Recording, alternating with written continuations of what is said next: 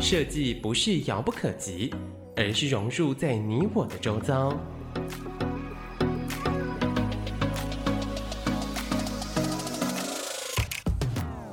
设计台湾，带您认识当代最具代表性的设计。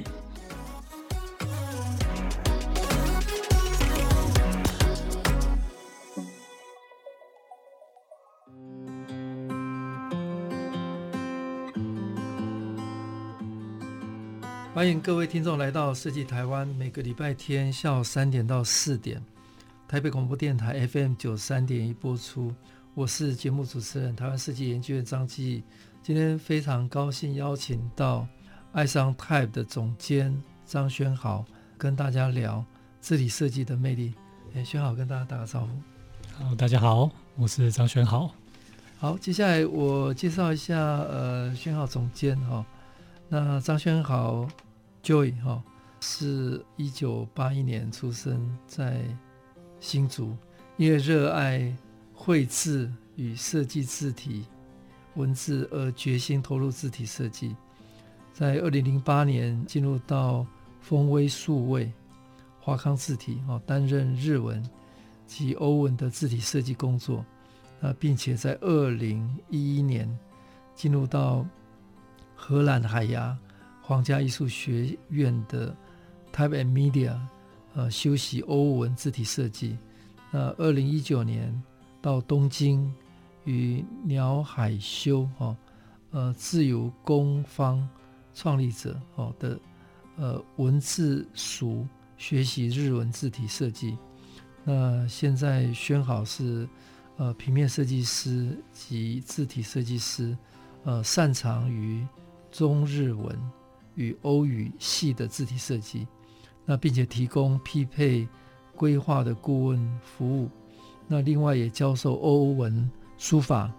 （lettering and typography）。哦，那在二零二一年跟叶宗仪哦筹划了成立以文字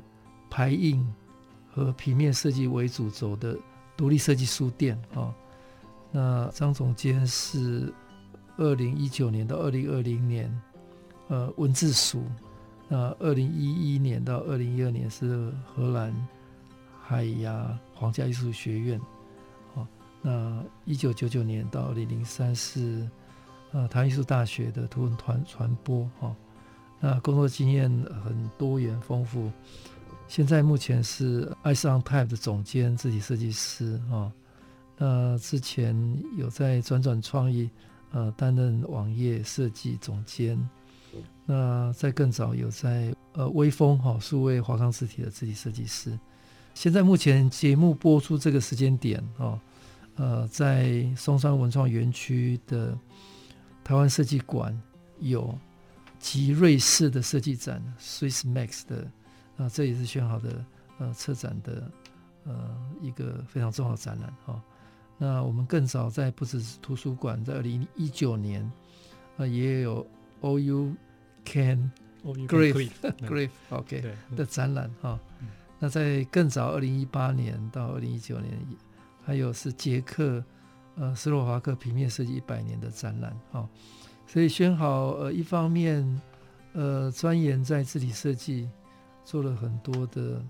呃投入，那另一方面也有。呃，各种不同的策展经验哈、哦，那跟大家聊一聊，就是你呃成长跟学习的经验，有没有什么比较特别影响你一辈子的事情？嗯，成长跟学习的经验。你在哪一个城市？我其实我老家应该在彰化，但是我小时候在新竹出生，哦、然后我小时候给外婆带的，哦、所以一直一直在新竹，对，一直在新竹，然后到大概上、嗯、快要上小学才回到彰化这样子，嗯、对。所以是在上上化待到高中，对，呃，待到上大学，嗯、对对对，所以然后上大学后就一直待留在台北，嗯，对。哎呀，从从小有没有什么特别经验，呃，嗯、影响你一辈子，或者决定要学设计，决定要学设计，我觉得求学经验里面好像还好，嗯、但是可能。在考大学的时候吧，我觉得我爸也算是影响我蛮多的，嗯、对，因为其实我爸也算是呃，他是很喜欢艺术的人，虽然他是一个公务人员，okay, okay, 对，然后从小我就看他。呃，写书法，嗯、然后呃玩呃玩篆刻，嗯、然后后来又做陶艺啊等等的。嗯、虽然是一个公务人员，但他对于这个艺术方面的，就是他非常有兴趣，然后涉猎也蛮多的。所以小时候、嗯、我记得他有教过我写 POP，对啊，然后他一直希望我我学，就是我学写书法。嗯、可是小时候就不懂，就觉得说啊书法好无聊，嗯、所以就不想要学这样子。哎、欸，那、啊、这个 POP 也跟你后来说。从事的工作有关系啊，我觉得是字体啊，就是这个影影响蛮大。对，哎，我我知道令尊是在台铁服务嘛，对对，那那一天瑞士展的时候，他他有过来，是是是，也很特别。哎，那那从小你你就喜欢这一方面的艺术啦，设计吗？或者影像各方面？其实从小喜欢画画，没错，对对，但是嗯，有去学画画，可是其实那时候也没有到非常。热衷在画画这件事情，嗯、但是平常就喜欢画课本啊，或是会画一些布子啊，嗯、可能画一些三国故事啊什么之类的。嗯、对，但是没有说真的很认真想要走，就是画画或是设计这一块。嗯、然后我觉得也刚好是一个机缘吧。当时考大学的时候，嗯、然后我爸就希望，哎、欸，刚好我的分数可以落在台湾艺术大学附近，嗯嗯、他就希望说，哎、欸，不然我就是先也是把台湾艺艺术大学填进去看看。嗯对，然后就刚好就上了艺术大学，嗯，对。然后虽然在呃在那时候上的其实是印刷艺术系，嗯，对。虽然说跟设计的相关联度没有到很高，嗯、对。然后但是我觉得也算是有接触到一些东西，然后印刷等等的，虽然我觉得是蛮有趣的，所以这也让我毕业之后也想要继续做呃可能是呃设计相关的工作这样子，嗯嗯。嗯哎，跟我们聊一下，就是台艺大的训练给你的影响。老实说，我必须老实说，我在大学真的很不认真，所以其实我没有呃，我没有印象太深刻，真的。呃，有我有学到一些像印刷的原理啊、技术啊 等等的，对啊。但是像实物上的，其实我真的不见得是课程了，课程以外的。对的，课程以外，我认识蛮多好朋友的，认识蛮重要。对艺术的好朋友，艺术相关的好朋友，对啊。然后呃，像我同学，几乎后来毕业之后，也呃都到印刷相关产业。哦。对，所以呃后来的确我在做设计的时候就，就啊，比如说我要印什么东西，嗯、我就可以直接去麻烦他们啊，这样子的，对。还是有一些呃有一些帮助啊，对，我觉得，所以呃可能课程以外的人脉人脉资源，对对对，带给你人生的影响是颇大的，是是是，对。哎、欸，那后来你是毕业之后有先工作嘛？哈，对，哦对，嗯，跟跟我们聊一下你的工作经验呢。好，其实毕业之后的工作，呃，嗯、也都算是跟设计相关的，但呃就。我换了好多蛮蛮多个不同的设计工作，嗯、然后我有在杂志社待过，嗯，对，做那种流行杂志的，做排版，然后还有做这种小的设计公司的，嗯、然后也是做一些就是处理一些平面设计的东西，对，呃，其实换了好几个不同的平面设计工作，对，但我觉得，嗯，会影响到我比较大的是刚好是因为我朋友，嗯，对，我有一个朋友他叫 Eric，对，嗯、然后。他后来去了江聪设计黄嘉轩 Andrew 的的的公司工作，对啊，然后他那时候就怎么讲，就呃很兴奋，就因为我们两个很好，所以呃他就很兴奋跟我说，哎，就是他就是呃 Andrew 教他一些呃 typography 这个东西，对。然后我想，其实那时候我在台艺，或者是呃，但当时其实我都没有听过 typography 这个东西，对啊，所以他学学校那那时候还还没人教这个嘛，对，可能有吧，但是我不是很认真，对对，但但是后来哎，我发现这个东西呃蛮有趣的，对啊，然后后来 Eric 带我去听 Andrew 的演讲，对啊，所以那时候我就觉得哎，这个好像是嗯。一个我会想要走的呃设计的方向。对，因为之前虽然我有都有做平面设计的工作，但是然后说我自己也在怀疑说，诶，到底平面设计啊，我这样做是对的吗？或是我有没有一个中心思想在那边这样子？对，所以做出来的东西就是很，我会说很浮动的感觉，就是各个没有一个想法在里面吧？对，或是我我不知道有一个原则在这个我的设计里面，对啊。但是接触到 typography 之后，我发现诶，其实这个东西可以变成。是我做设计背后的一个理论的支持。嗯，对。哎，你刚刚讲是平面设计，比起字体设计，嗯、字体比较容易有比较清楚的思想，呃，或者或或者论述。对，应该呃嗯，可能不应该这么说，但是 但是对我来说啊，就是拿呃字体排印 typography 来说的话，它的确是有一个逻辑在的，对啊，它是它其实就跟我们人的阅读是很相关的，因为它其实就是一个嗯，如果简单来说，它其实就是把字呃排字的一个艺术，嗯，对，所以它会针对比如说是呃易读性跟易变性去做呃做研究，对，然后你的。字怎么选用，然后你的排版怎么去安排，其实都会影响到我们人的阅读，对啊，所以呃，对我来说，它是有，就是它是蛮科学的、蛮理性的一个东西，对，好，对，没关系，字体这个我们呃后面比较深入来谈。好，那还是跟我们呃讲一下你你在创业前还有很多段的各类的工作经验嘛，嗯、跟我们跟我们聊一下，嗯、那这些不一样的工作经验对你。你人生有没有什么影响？哦，啊，其实还是有啊。就是我记得在我真的接触到字体工作之前，嗯，我有接书籍的案子的设计排版，对排版，对，就排一本书。嗯然后那时候我也是第一次认知到说啊，因为平面本来做平面设计，我可能做。可能一张海报好了，嗯、或是一本小册子，嗯、然后跟真的做一本书、嗯、跟一本杂志，它其实是有蛮大的差距的。那最大差别在哪里？我觉得最大是你需要建立一个 system，对对对，因为比如说呃一本书，然后或者一本杂志，它会有章节，它会有不同的类型的报道等等的，但是它都需要 follow 同一个。比如说，他在这个这本书里面，或者在这个杂志底下，他的一个视觉系统，嗯，对。然后你如果做的，你知道这这里面的东西，如果它没有一个 system 的话，其实你会做的非常的辛苦，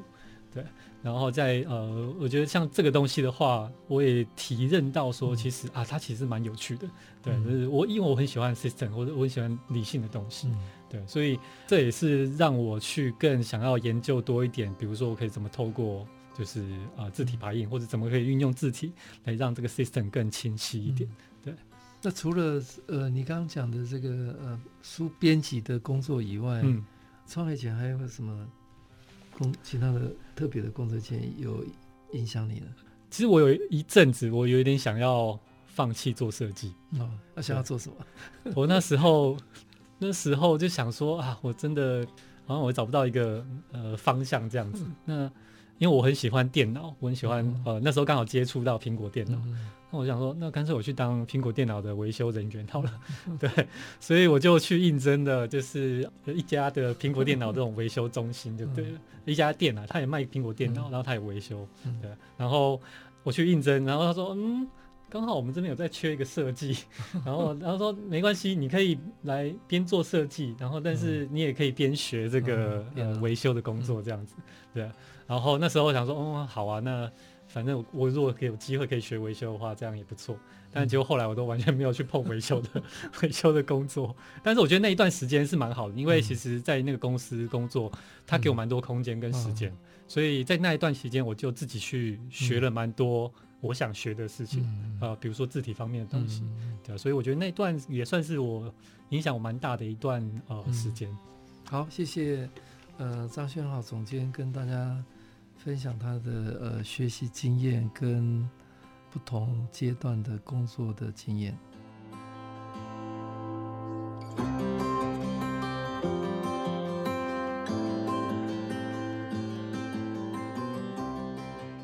欢迎各位听众朋友来到设计台湾，每个礼拜天下午三点到四点，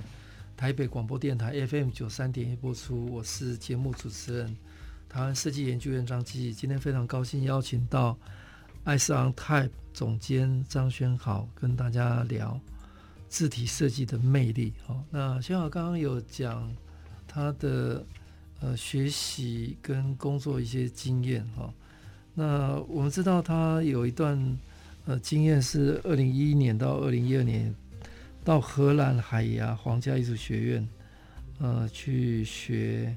Type and Media 嘛哈。嗯，跟跟大家聊一下来。嗯，其实，在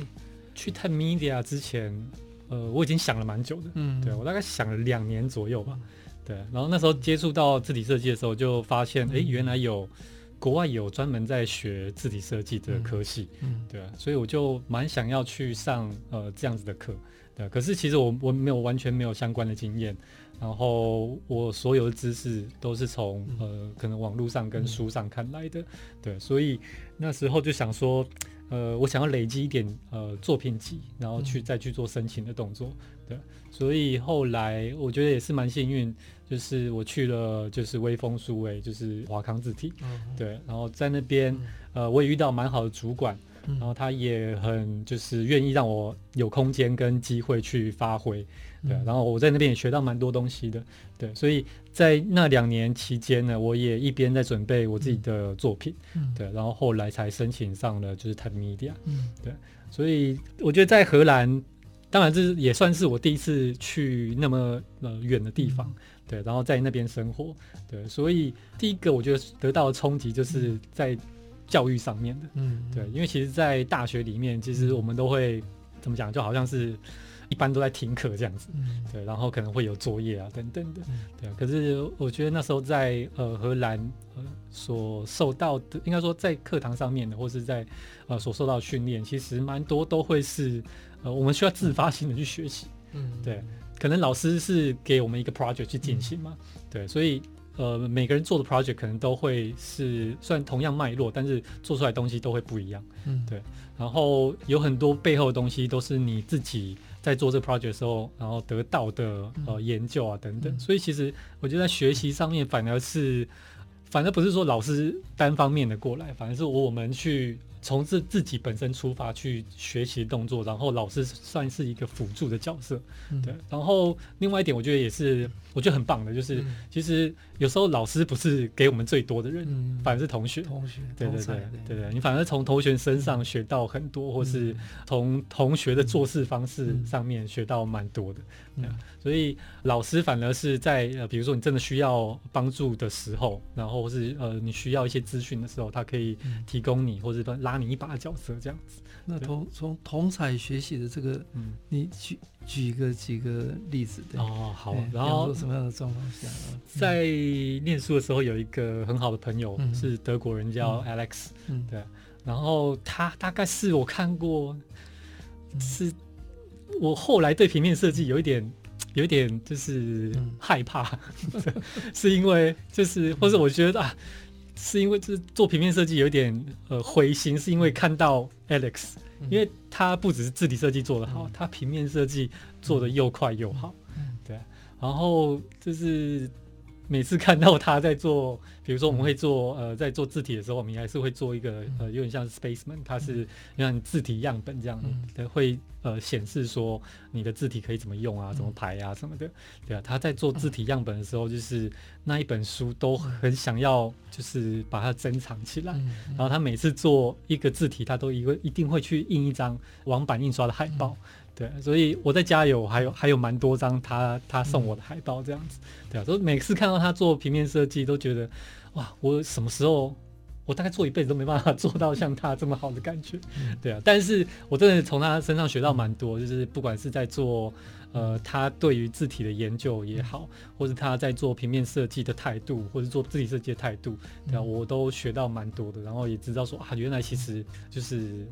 是他们是这么认真的在看待这件事情，嗯嗯嗯、然后甚至对生活也是非常的有条有理。嗯、然后那时候就啊，是不是德国人都是这样子的？嗯、对啊，但是就觉得啊，真的是很佩服。嗯嗯。那荷兰之后就回台台湾嘛？哈、嗯，对。那跟大家聊一下你台湾这六年的、嗯、的经验。嘿，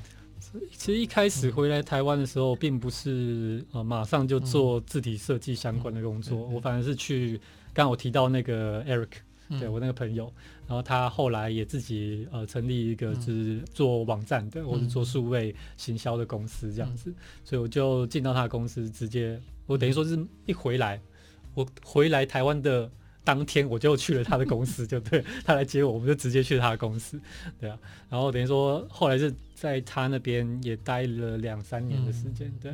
然后，但我觉得一开始我觉得也是蛮好，就是因为在当时也是网络就是兴起的一个时间点，嗯、对，然后开始在谈就是呃 UI 跟 UX，嗯、对，然后在这方面我也得到了蛮多的。嗯，我学到蛮多东西的，嗯，对。然后像这样的概念，我觉得也同样的可以应用，就是我觉得字体方面也是需要去考量到，就是这样，对，使用的界面，然后甚至使用的经验，它其实也有可能会跟字体是有相关的，对啊。所以我觉得在当时虽然不是有全新的在做字体相关的工作，对啊，只有只有偶尔接一些零星的其他的案子这样等等，但是呃，我觉得在在这样。做网站跟呃网络的经验，其实也让我对于呃新时代的东西是一直还保有着这是新的想法，就对了。对，然后是到了一四年底一五年左右，我才开始自己呃决定独立出来做字体或是平面设计相关的工作。嗯，对，然后一边也开始在教，就是呃。欧文书法，嗯，对，然后还有一些字体设计相关的课程啊，等等的。那这一段呢？这一段有有没有什么案例跟大家谈一下？真的，一开始是做教学，嗯、我觉得一开始是真的在呃欧文书法上面琢磨。呃，欧文书法跟它也是英文嘛？哈，对对对对对对对，对，因为刚好当时。那个写欧文书法的风气突然起来了，嗯，突然有一阵子是一个大爆发的阶段，大家呃是有什么特别原因吗？呃，不知道，有网络上突然之间就开始了很多人在写欧文书法这件事情，嗯、然后也有非常多的呃出版社在出，在想要出就是跟欧文书法相关的书、嗯、书籍，所以很多人可能啊、呃、拿到书或是看到国外的一些呃学习的资料。然后他们就开始呃自己开始写或者自己练习啊等等，然后放到网络上。然后因为其实我觉得当时也是呃可能在台湾其实毕竟不是嗯不是欧文或是英文为主的这个母语的国家，对啊，所以其实我们对于就是英文字母这个结构的东西并不是这么的熟悉，嗯，对啊。所以其实当你在写这个欧文书法的时候，其实我觉得我那时候看到的，因为其实我们在荷兰的时候也有学。接受过呃欧文书法的呃训练，嗯，对，所以我再回来看到，其实那时候突然之间开始很多人一窝蜂在写这个东西的时候，就是觉得，诶、欸，其实他们没有掌握到要领，大家都知道，就是在看着这个字谱在写。然后欧文书法是手写的，手写的，手写的，对，手写。但是他用的工具跟呃中文书法是不太一样，完全不一样。对对对，这是主要是硬笔为主。嗯，对。然后那时候我看到的时候就觉得，诶，其实大家没有抓到重点。对，就是其实呃，很多人会开始在写的时候就想要做很多像这种拉花的技巧啊，就是让他写的好像很华丽的样子。对，可是他们在呃字的结构掌握上面其实都没有。掌握的好的时候，其实你在做其他的这些装饰的东西，其实都是有点在掩盖它字本身的，就是呃不完不完美或是不完整的感觉，对啊，所以那时候我才想说，应该要就是 怎么讲，我也想要让大家知道说，其实欧文书法它真的呃，你需要去掌控它的结构，或是怎么去控制它韵律啊等等的，然后这些东西其实它都可以。呃，再回归到就是它其实也是有理论的，对啊，然后它也跟视觉原理是有相关，然后它甚至可以延伸到平面设计或是字体排印等等的，然后它也会是字体设计的一个基础，对，所以像这个东西，我觉得它是非常重要的，就是至少我在荷兰学的时候，它是一个非常我们在一开始就会学到这个东西，因为它呃算是打下基石一个非常重要的。呃，一堂一一一门课程就对了，对啊，所以我就希望说，诶，呃，如果我可以，呃，我我觉得我既然知道这个东西的话，我应该也让更多人知道说，诶，真的好的欧文书法它应该怎么写，然后怎么去掌控，就是呃字母的结构这样子。那如果要学习欧文书法，嗯、对，有有什么方法？当然，我觉得现的资源，呃，现在其实好的书也开始慢慢的多了起来，对，然后很多翻译书，因为我觉得在一开始这个风潮起来的时候，呃，有一个比较大的的是就是我觉得是很多出版社他可能没有找到真的很好的书去、嗯、去讲这个东西，对啊，然后所以呃大部分的都是拿到字谱而已，对啊，但是他没有真的去。分析它结构啊什么的的韵律啊等等的，对啊，所以但是现在来说，我觉得慢慢的，应该说渐渐蛮有越来越多的好的书在台湾被翻译出版了，对啊，所以当然呃，我觉得看书是一个，然后另外你也可以去找呃，现在我觉得也有一些不错的老师啦，对，然后或者是现在国外线上课程也非常多，对啊，我也蛮推荐大家去上国外的线上课程的，对，因为可以直接去跟就是。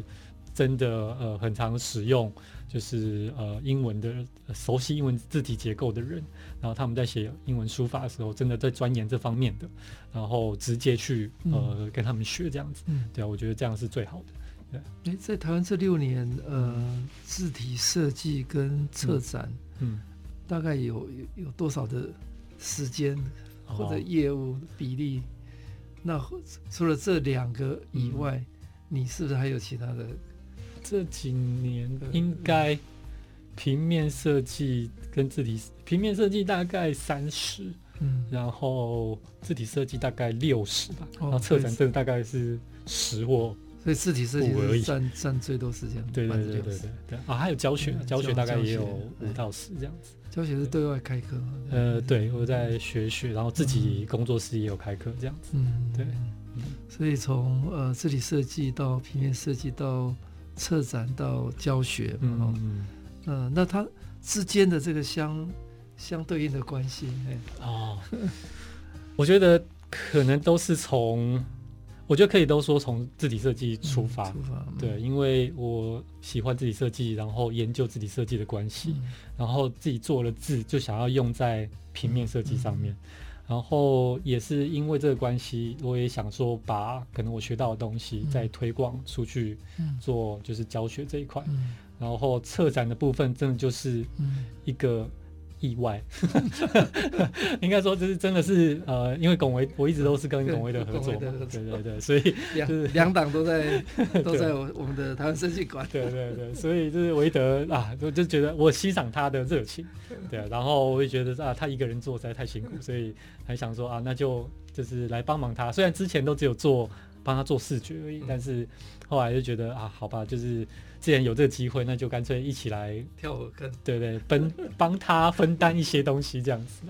好，谢谢呃，幸好跟大家呃分享从字体设计到平面设计、策展跟教学。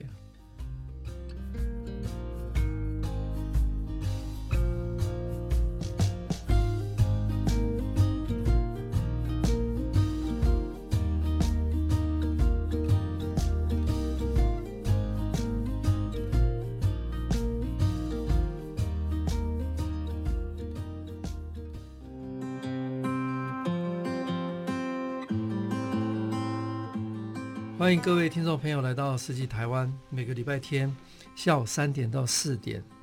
台北广播电台 FM 九三点一播出。我是节目主持人，台湾设计研究院张基义。今天非常高兴邀请到 Eyes on Type 总监张宣豪，跟大家分享字体设计的魅力。哈，那宣豪跟大家聊到学习工作的经验。呃，那有有两个比较特别的议题，一个是字体啊、哦，第二个是策展啊、哦，我们大概就来好好聊哈、哦。那字体设计是一个非常专业的哈、哦，那大概也是大概这几年在台湾广受很多年轻的设计师关注的哈、哦。那跟大家聊哈、哦，字体设计你的经验，那要学字体设计，嗯，呃，有有有什么方法呢？哦，其实我觉得现在这个时代学字体设计真的是很幸福，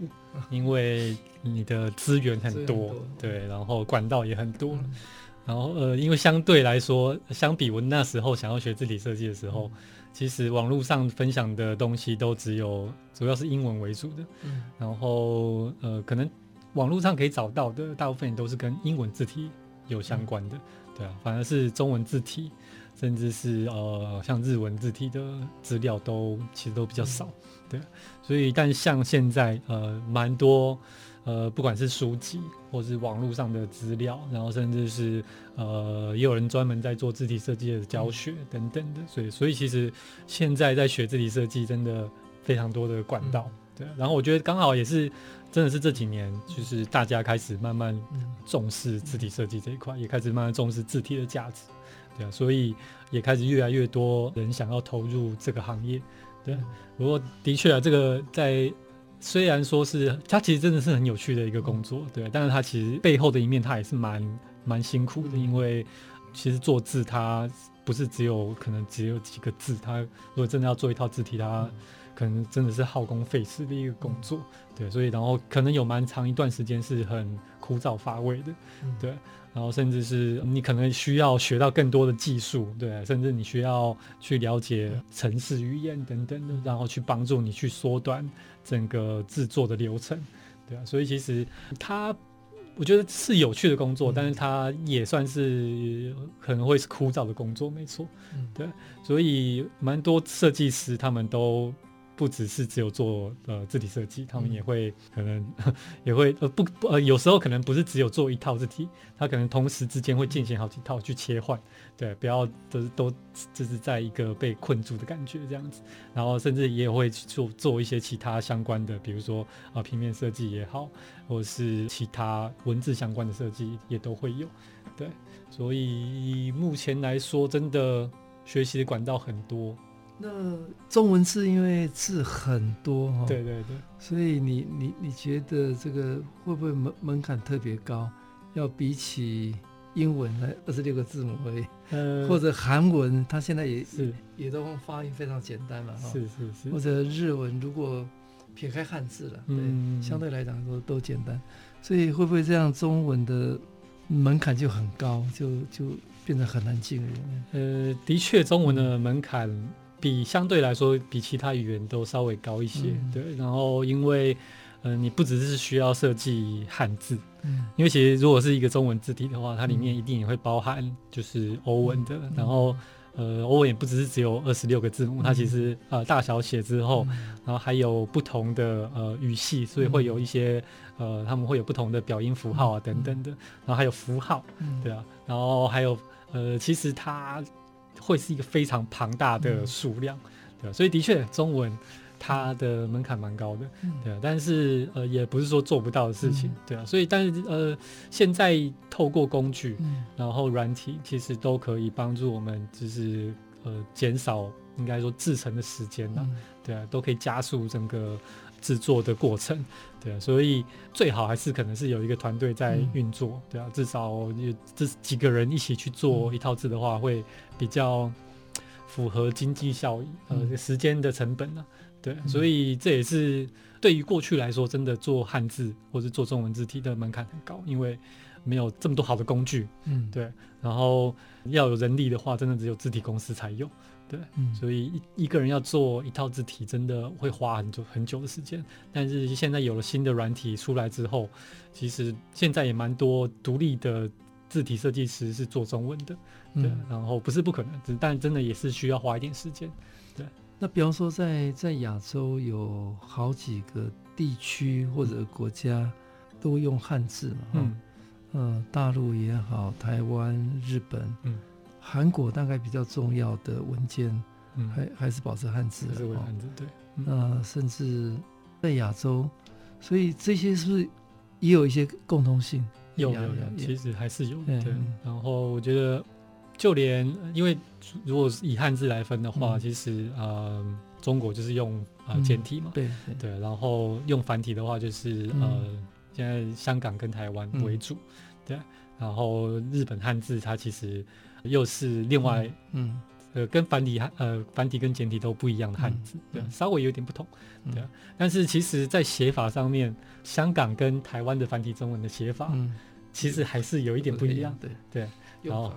对，所以这个东西其实也是最近在做汉字的时候，嗯、或是最近在跟朋友聊到的时候，大家会很好奇，想要了解的，嗯、就是因为现在其实想要做汉字的人非常多，嗯，不只是台湾。不只是呃，我们中文语系的人，嗯、其实国外的，嗯，国外的公司、国外的人也有很多想要做汉字的，嗯、对，然后他们第一个就会遇到问题就是写法上面的，嗯、对对，然后还有就是台湾其实虽然有一个教育部的标准，嗯，对，可是其实教育部的标准延伸出来的字形、嗯、字的形状来说的话，其实嗯，对于做。很，我知道很蛮多平面设计师，连我自己也是。其实我比较不喜欢教育部的这个标准，嗯嗯、对，然后但是但这就是一个官方的标准，没错，嗯、对。可是呃，相对来说的话，香港的那个标准的繁体中文的写法，它有点接近，介于就是台湾的写法跟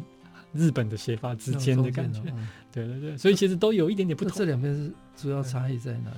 香港介于日本跟台湾之间，对对，比如说像是、嗯、呃有一些撇跟，哦、对，有些点的部分，嗯、台湾是写点，但是香港是撇，撇哦、对，然后呃日文的汉字呃主要的也都会是撇的部分，嗯、对，所以像这些些微的差异，对，然后就是对你可能在做繁体中文的时候，你就要决定说你可能要走哪个系统，对，或者你决定说你要你的字要怎么。要用哪一种写法来来做比较好？因为其实你决定了一个字，它的这个写法之后，它这个写法就会影响到可能其他上百上千个字，所以这些都会是有点，我觉得是蛮复杂的部分。对，然后对于台湾来说，其实我们因为时代的关系。然后我们其实就连自己的汉字繁体中文的写法都有好几个不同的进程，就对了。嗯、然后教育部颁布的规定其实也是你知道比较后来的，嗯、对。所以其实我们在最早的就是汉字写法，其实也会比较偏向呃跟日本比较像，嗯、日本汉字是比较像的写法，嗯、对。所以像这个部分呢，其实就会对想要做汉字的人。嗯就是他们就特别是繁想要接触到繁体中文汉字的话，他们就觉得哎，到底你们是用哪一种写法？就连现在我们在通用的，就是嗯、呃，大家在用的字体，其实都有可能存在着好几种不同的繁体中文写法。对，所以对一般人来说，或是你如果不仔细去研究的话，其实他你不会觉得有任何差异。你们我们都还是可以辨认出来这个字到底是什么，嗯、对。可是，在如果是你要做字体，你是一个字体设计师的时候，你会发现，你其实为什么这个这套字体的这个字是这个写法，嗯、对。然后，但是但是另外一套又是另外一个写法，比如说像宝盖头的这个宝的上面这个点，嗯、对。其实以教育部规定，它应该是一个点，对。但是以日文写法的话，其实是一个直线，对。所以像这些细微的差距，对，都有可能是你知道你在做繁体中文的时候，或是你在做中文的时候，都会需要去注意到的。对，哎，现在讲字体，呃，使用最多就是我们在电脑上或者手机上，嗯，看得到、用得到。对，那现在台湾这些字体的来源都是怎么来？嗯，当然，像是电脑上、手机上面的。像苹果，如果我们是用呃苹果电脑的话，其实苹果都会去跟一些字体公司去付费去买，嗯、或者是呃实际跟他们去定制，嗯、对，所以像苹果它自己就有自己的内建字体，嗯、对，所以像这些的话都会是等于说内建在我们自己的电脑里面，然后其他的管道的话，你可以透过呃网络去跟字体公司去做购买的动作，对，所以大部分的话。都会是从对，可能是内建字体，或者你去跟呃其他的字体公司买，然后还有一些人会去特别去做一些呃免费字体，然后现在也有像是 Google 会有开源的这些免费字体，然后有些会会去改这些开源的字体去，然后把它变另外一个风格，然后会等于说是产生一个新的字体出来，对，所以现在也蛮多人去去使用这些免费的开源字体。对，所以应该主要的都会是这几个来源。嗯嗯，那未来在字体的，比方说商业的可能性，嗯嗯，商业的模式，你觉得？嗯，当然，我觉得像台湾现在的话，嗯、呃，主要还是比如说像是字体公司的话，嗯、他们还是透过网络销售为主要，嗯、然后现在也开始出现订阅制的，嗯、对，订阅制的这些有从云端直接下载到你电脑的这样子的服务。然后，另外，台湾现在也很流行，像是就是众筹嘛，就是那个募资平台的，对群众募资的的的方式来去制作字体，然后甚至用这样的方式去做行销的购买，对啊。但我觉得，的确啊，就是现在，我觉得全世界都一样，就是全世界字体设计公司也好，是独立设计师也好，他们都在寻求看看有没有更多其他的销售的方式，嗯、对，因为像是呃，在美国也有，就是有点像是类似介于募资，但是它不是，它等于说是呃。设计师他放出一个字体出来，他可能没有做到呃完全，比如说 OK，他只做了大小写的字母对出来，然后他就放到平台上面去，就是等于说，诶，我要我要我现在要做这个字体，然后你在我这个第一个版本的时候，你可以用比较便宜的价格去买它，对。预购。对对，因为类似这样子，然后你可以买它，然后 download 下来，你可以使用。如果你没有用到很多其他的字的话，可可能大小写字母，然后加上标点符号，你可能就够用了。嗯、对，然后但是它在出第二版的时候，嗯、它更新之后，你第一版买的人，你可以免费就是获得更新。嗯、然后但是呃，你之前没有买第一版的，嗯、你去买第二版的话，就会比你之前买的对比较高这样子。对，我觉得这样是一个不错的一个方式。嗯、对。然后，但是这件这件事情要用在中文上面的话，其实，呃，也有人在尝试。然后，但是的确，它有一个难度，就是你要做到 什么样的程度，对，就是才够。对，比如说你真的做了好第一个版本好了，你做了一百个字好，但是其实一百个字根本不够。我们平常在那中文大对大概要做到多少字才够用常用的？对，我们最常用的大概。三千，三千字，然后但是还要加到第二常用的，嗯、就是你真的比较不会出现真的好像缺很多字的状况的话，再三千，所以大概要六千多字，你可能才不会太常出现不会缺字的状况这样子，对，所以是真的蛮多的，对。好，谢谢千豪总监跟大家聊哈字体设计跟呃字体可能的商业模式。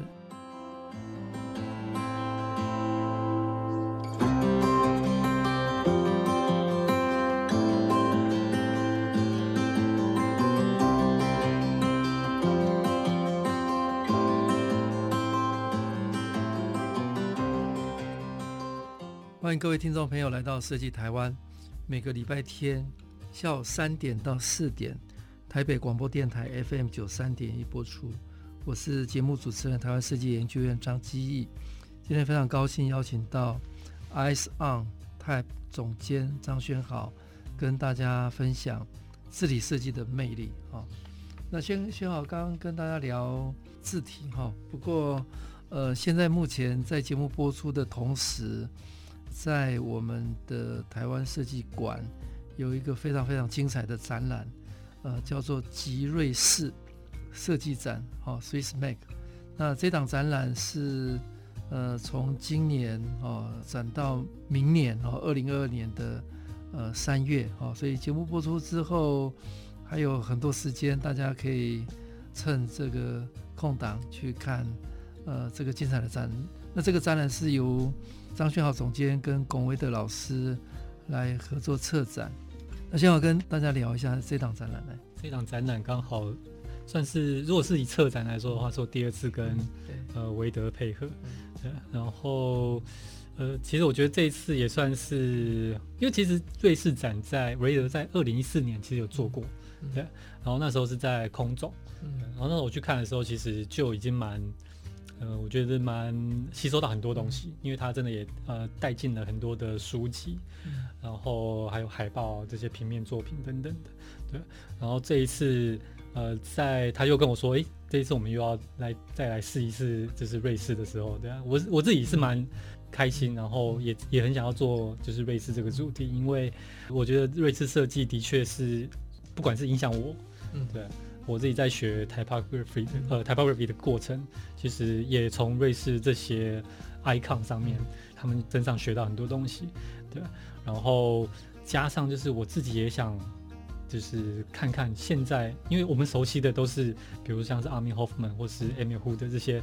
这么有名的这设瑞士设计师这么经典的作品，但是在现在呢，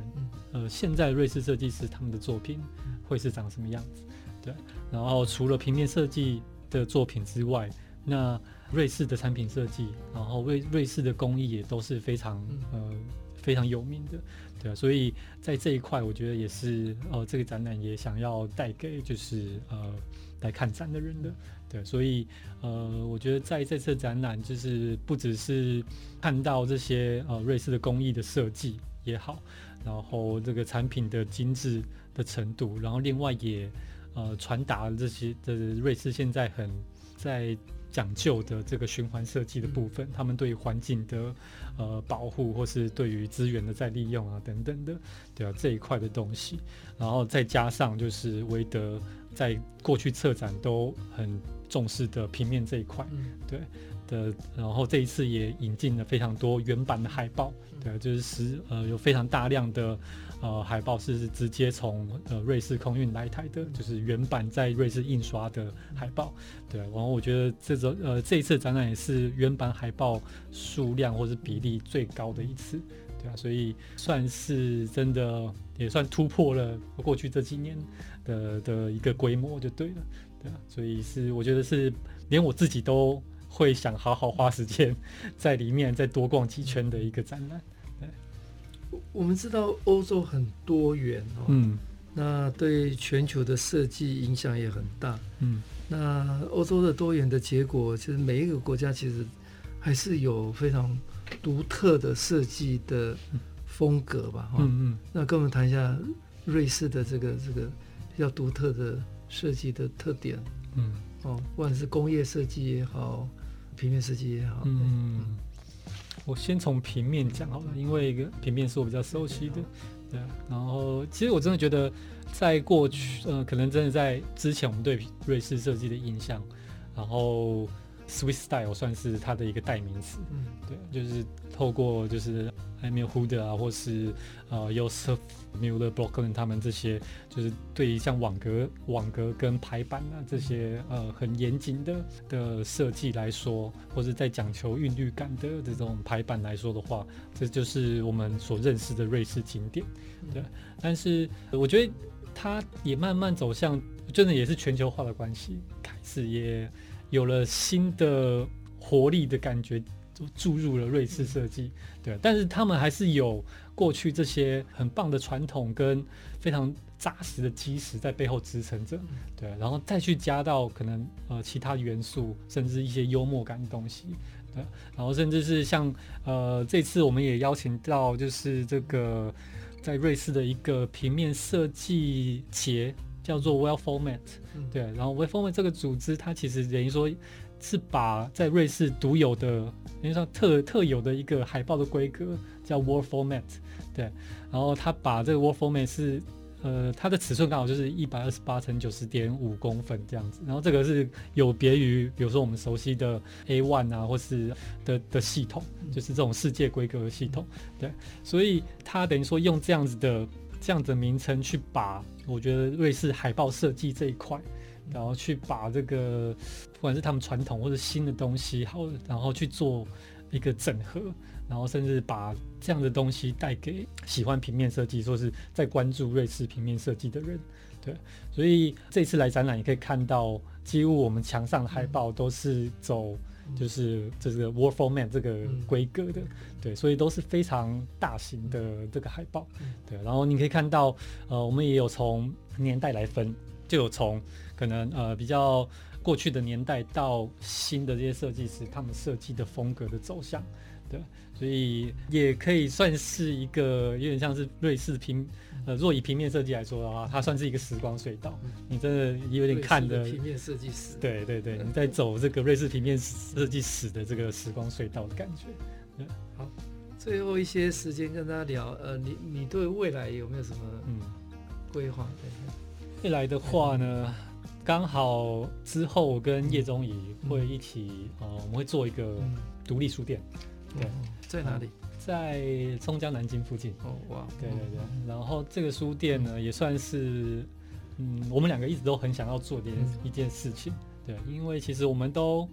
呃，虽然我们呃都是做像叶宗仪他主要做平面设计相关，但是他做了非常多跟字体相关的事。对，像是他引进了非常多呃好的翻译的书籍跟字体相关的，对，然后他也出版了字志啊等等，然后所以他是一个非常喜欢书的人，然后我其实也是，我每次出国或是我只要有机会的话，或是看到我自己喜欢的呃这种字体相关的书，或是很有趣的字牌的书的话，其实我都会想收集起来。对啊，所以其实我们自己都你知道做呃有非常多的藏书，对，然后就会一直觉得说，哎，其实好像台北还没有一个就是专门以可能字体为主，或是啊、呃、平面设计为主，对啊，平面设计有啦，但是如果是一个字体为主轴的书店的话，对，其实还没有，对啊，但是其实我我们去国外，像日本也有。日本有 Book and Sounds，对啊，然后其实呃，像欧洲其实有一些是可能字体为主轴的的一些独立书店也有，对啊，所以呃，我们像这些书店的话，都会是我们只要一到那个城市，一到那个国家，几乎是一定要去的。然后它也会变成是一个像是呃，只要你是跟平面设计或者自己设计有相关的人的话，是有点像是你必踩的店的感觉，对啊。然后它可以透过这个店去发散很多可能的事情，对，所以我们也想希望在台北有一个这样子的店，对，让喜欢字体的人，或是呃大家想要认识来台湾想要认识字体相关的东西，或是就第一个会想到就是这这样子。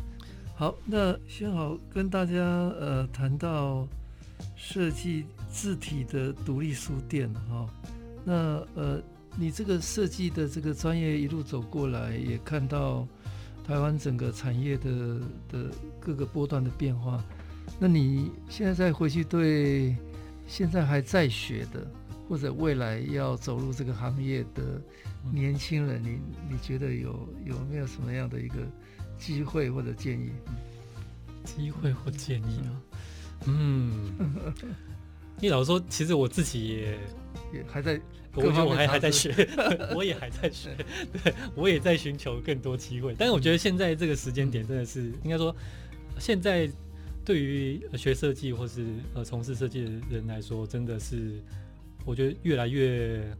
多发展的机会，或是更多表现的机会了。对啊，我觉得像不管是呃像设计院也一直在呃提倡的，然后或是在。让公公部门的美学有转型的这些东西，嗯、也相对来说提供了很多设计师发挥的机会，嗯、对啊。然后像这个东西是，比如说我们拿十年前来说的话，哇，这是你再看，对，差真的差很多的东西。然后甚至年轻设计师也不太有机会有办法去接触到这样子的案子，嗯、然后特别是可能有呃公部门的案子可能会更大型一点的，对对啊。所以其实我真的觉得。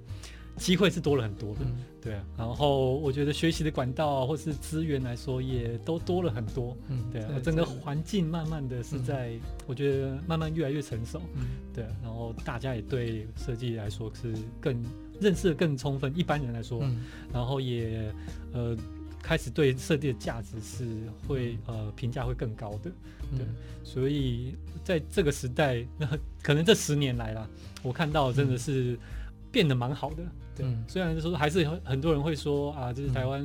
嗯，其实就是好低薪的状况也好了。嗯、的确，就是以以薪水来说，嗯、整个案子的成本来说好了，嗯，对啊。很多人会说啊，怎么就是跟、嗯、呃什么其他邻近的国家比的话，嗯、其实对，的确那个案子规模或是我们拿呃拿到的金额来说啊，的确是还是有一段差距，嗯，对啊。但是呃，我觉得在慢慢都在转好之中，对啊，嗯、然后大家也开始越来越成熟了。的整个的平面设计发展或者程度来说，嗯、我觉得开始都非常的，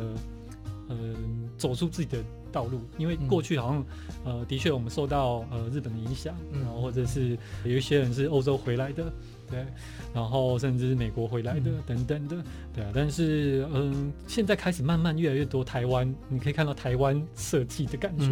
对，就是台湾设计的那个风格开始出来了，对啊，然后有些人会知道说，哎，这个东西看起来很有台湾味，嗯，对，然后不是贬义，反而是好的东西的时候，对啊，我觉得这个真的是近几年来，我觉得设计慢慢在往好的地方在走了，对啊，然后我自己也觉得。现在这个时代是很不错的，然后我自己也得到了蛮多机会，嗯，对啊，所以可能年轻设计师，我觉得年轻设计师在现在真的很幸福，嗯，对，然后也非常多优秀的年轻设计师，对，我也非常欣赏，对，嗯，一起让这个大环境慢慢的就是变得更成熟，这样子，嗯，好，谢谢轩豪，很正面的来提到现在这个环境跟十年前真的差蛮多的了哈，那当然呃，设计是需要不断的被。大众所看到，呃，进入到大众的生活里面，哦，那我们希望设计能够，呃，带来生活的改变，它不只是美学而已。我们希望把设计师呃推到第一线，有清楚的论述，能够带动改变，呃，尤其是公共的议题，哦，呃，公共的各种生活的理理念，哦，所以这个是还蛮关键的，哈。那我另外观察到，就是现在这个当代是一个协作共创的时代来临哦，它已经不再是呃是少数的几位大师哦，而而且是大家愿意携手进场哦，一起合作带动改变哦，所以这个是一个设计的大时代哈。那当然，台湾未来要走的路还还是很长了哈，啊，还希望呃大家尤其是年轻的世代哈。呃，共同来投入。好，那今天节目就谢谢呃宣豪总监跟大家热情的分享呃字体设计的魅力以及他的呃专业学习成长跟在字体设计跟策展的经验。